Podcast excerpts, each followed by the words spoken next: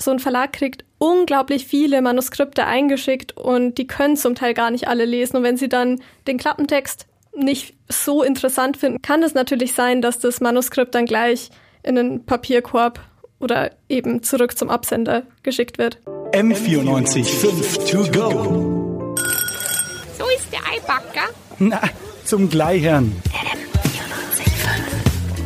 Anna, hast du eigentlich schon mal irgendwie drüber nachgedacht, mal irgendwie ein, ein Buch zu schreiben?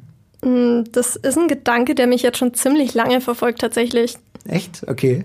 Ähm, also bist du da gerade wirklich da? Also wie, wie real ist das? Mm, sagen wir es so. Ich schreibe Geschichten und wenn sie mal fertig werden würden, was ja meistens das größte Problem an der Sache ist, dann könnte ich mir vorstellen, dass man das veröffentlichen kann. Okay, interessant. Also äh, so weit bin ich tatsächlich schon noch gar nicht gekommen. Äh, ich habe ich hab tatsächlich mal mit den Gedanken gespielt, aber soweit. Aber was so ein bisschen das Problem an der ganzen Sache ist, ähm, ja, schön und gut, wenn du ein Buch geschrieben hast, aber irgendwie muss es ja auch noch zu den Leuten kommen. Und da, da ist ja auch irgendwo dann Verlag dahinter, oder? Naja, also ähm, der Verlag ist natürlich so der klassische Weg zur Veröffentlichung von so einem Buch. Aber mittlerweile gibt es vor allem dank E-Books und Amazon und so weiter ähm, das sogenannte Self-Publishing. Und äh, das hilft einem natürlich dabei, sein Buch zu veröffentlichen, wenn man das nicht über einen Verlag machen will. Genau, und über dieses Self-Publishing wollen wir heute reden, hier im M495 To Go Podcast mit Florian Gut und Anna Venus. So, also du hast ja da offenbar schon ein bisschen mehr Erfahrung mitgemacht oder dich zumindest schon mal ziemlich informiert, gerade wenn du am Buch schreiben bist. Ähm, mal generell, wenn man das jetzt eigentlich bei einem klassischen Verlag unterbringen wollen würde, was gibt's denn da eigentlich so für Hürden, die dafür sprechen, dass man sagt, okay, ähm, die stehen einem da ziemlich im Weg? Hm, naja, so die größte Hürde ist natürlich, dass wenn man sein Manuskript dann mal bei einem Verlag eingeschickt hat, dauert es zum Teil ewig, bis die das lesen können und so ein Verlag kriegt unglaublich viele Manuskripte eingeschickt und die können zum Teil gar nicht alle lesen. Und wenn sie dann den Klappentext nicht so interessant finden, kann es natürlich sein, dass das Manuskript dann gleich in einen Papierkorb oder eben zurück zum Absender geschickt wird. Was natürlich schade ist. Ich meine, da kann ja durchaus äh, noch interessantes Zeug dabei sein. Aber du hast ja gesagt, es gibt ja da einige Möglichkeiten. Ähm, Self-Publishing, äh, um das ist so der, der Begriff, um das alles zusammenzufassen. Funktioniert das wirklich so einfach, wie man sich das, das vorstellt? Oder was muss man da genau beachten? Naja, also Self-Publishing heißt ja schon mal einfach, sein Buch selbst zu veröffentlichen. Wo ein Verlag natürlich Service bietet, wie Korrektorat, Lektorat und Marketing vor allem, ähm, muss man das beim Self-Publishing, wie der Name schon sagt, eben auch selbst machen, selbst koordinieren, selbst verantworten. Da gibt es mehrere Dienste, die einem da dabei helfen und die unterscheiden sich so um den Grad, wie viel man noch selber machen muss. Okay, interessant. Was gibt's da zum Beispiel da so für Angebote? Also so das bekannteste ist wahrscheinlich Amazon KDP. Das mhm. ist eben, wie der Name schon sagt, der Amazon-interne Dienst, der vor allem das Amazon Kindle bespielt. Und da kann man in der Theorie sogar einfach nur ein Word-Dokument hochladen und das wird dann genauso ans Kindle weitergegeben. Aber wenn man natürlich ein erfolgreiches E-Book verkaufen will, dann sollte das auch die gleichen Formalia einhalten wie eben ein normales Buch auch. Ja, klar. Aber jetzt hast du ja gerade gesagt, eher äh, für E-Book. Ähm, wenn ich es jetzt aber, also ich bin tatsächlich persönlich eher der Fan von Buch wirklich in der Hand halten. Und gerade wenn es das eigene Buch ist, ist das natürlich noch umso schöner. Äh, Gibt es da dann auch Möglichkeiten? Und vor allem, wie, wie teuer wird das dann eigentlich?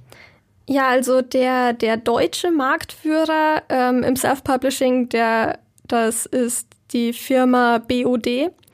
Und die haben tatsächlich damit angefangen, dass sie ein Buch auch drucken, wenn man es selbst veröffentlicht, und das mit einem Print-on-Demand-Verfahren.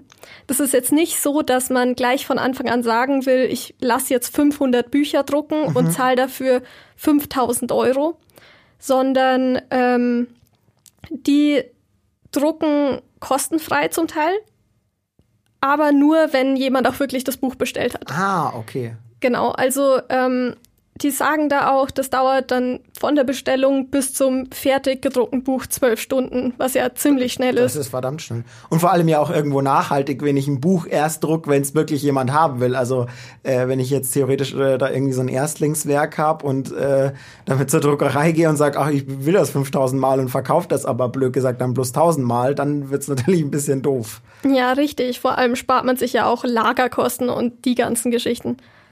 Auf jeden Fall. Also hat durchaus seine Vorteile, aber jetzt hast du gesagt, man muss natürlich auch äh, einiges dann auch selber machen. Also äh, ich meine, wenn man, wenn man sich, okay, Marketing ist die Frage, ob man das jetzt groß machen muss, aber zum Beispiel ja auch Buchcover. Das ist ja auch dann so eine Sache.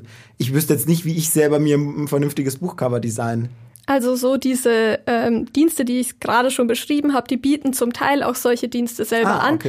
Die ziehen sie dir dann, also du musst dann nicht vorher zahlen, sondern die ziehen sie dir aber hinterher von der Marge ab, die du pro Buch bekommst. Oder man macht alles selber, beziehungsweise man delegiert die Aufgaben an andere Leute, was natürlich je nachdem, welche Person man erwischt, unterschiedlich viel kosten kann. Ja, also so ein Buch kann auch eine richtige Investition sein. Ja, da muss es sich na- sich natürlich auch äh, rentieren. Ist da eigentlich, wie, wie ist da der Unterschied so von den, von den Einnahmenanteil? Also ich meine, wenn ich es selbst herausgebe, dann ist wahrscheinlich auch meine Marge deutlich höher, als wenn das über einen Verlag geht, oder? Mm, Genau, also so die, die Zahlen unterscheiden sich natürlich wieder von Anbieter zu Anbieter, aber so dieser bekannteste Vergleich ist eigentlich, nehmen wir an, dein Buch kostet 10 Euro und wenn du es über einen Verlag ähm, anbietest, kriegst du im Schnitt so zwei bis drei Euro davon. Und wenn du es jetzt über ähm, einen Self-Publishing-Dienst machst und dabei nicht diese margeneinschneidenden Services nutzt, also wenn du dich da wirklich selbst drum kümmerst, dann kriegst du da bis zu 9 Euro von diesen 10 Euro. Also es ist ein heftiger Unterschied. Auf jeden Fall. Da überlegt man durchaus zweimal, glaube ich, als, als Schriftsteller. Gibt's dann wirklich jetzt, äh, oder oder ist das eine krasse Nummer? Machen das wirklich viele mittlerweile? Also ähm, der Pressesprecher von BOD, der Herr Thorsten Simon, der hat gemeint, es gibt keine offiziellen Zahlen, keine bestätigten Zahlen, aber man rechnet so damit, dass es in Deutschland so 100.000 Self-Publisher-Autoren gibt. Okay. Ist, kennt man da jetzt jemanden davon oder sind das dann, blöd gesagt, Leute wie du und ich, die sagen so, ich habe einfach mal Lust, ein Buch zu schreiben und mal schauen, was dabei rauskommt? Ähm, ich finde, das Lustige an der Sache ist, das sind eben, obwohl das zum Teil wirklich Bestseller-Autoren sind, die da tagelang, die unglaublich viele Bücher verkaufen, zum Teil hunderte am Tag, die werden so in einem Spiegel-Bestseller in so einer Liste eigentlich nicht erwähnt, weil dieser Markt so nebensächlich erscheint, aber die können dann zum Teil, zum Teil auch davon leben. Okay, was krass. ja wirklich in der heutigen Zeit, dass man vom Schriftsteller-Dasein leben kann, wirklich selten ist. Aber das ist auch nur ein sehr kleiner Teil. Okay, ja, gut, klar. Also wie gesagt, ich glaube, da sind dann schon relativ viele Leute dabei, die das halt einfach so hobbytechnisch machen, wie eben du und ich.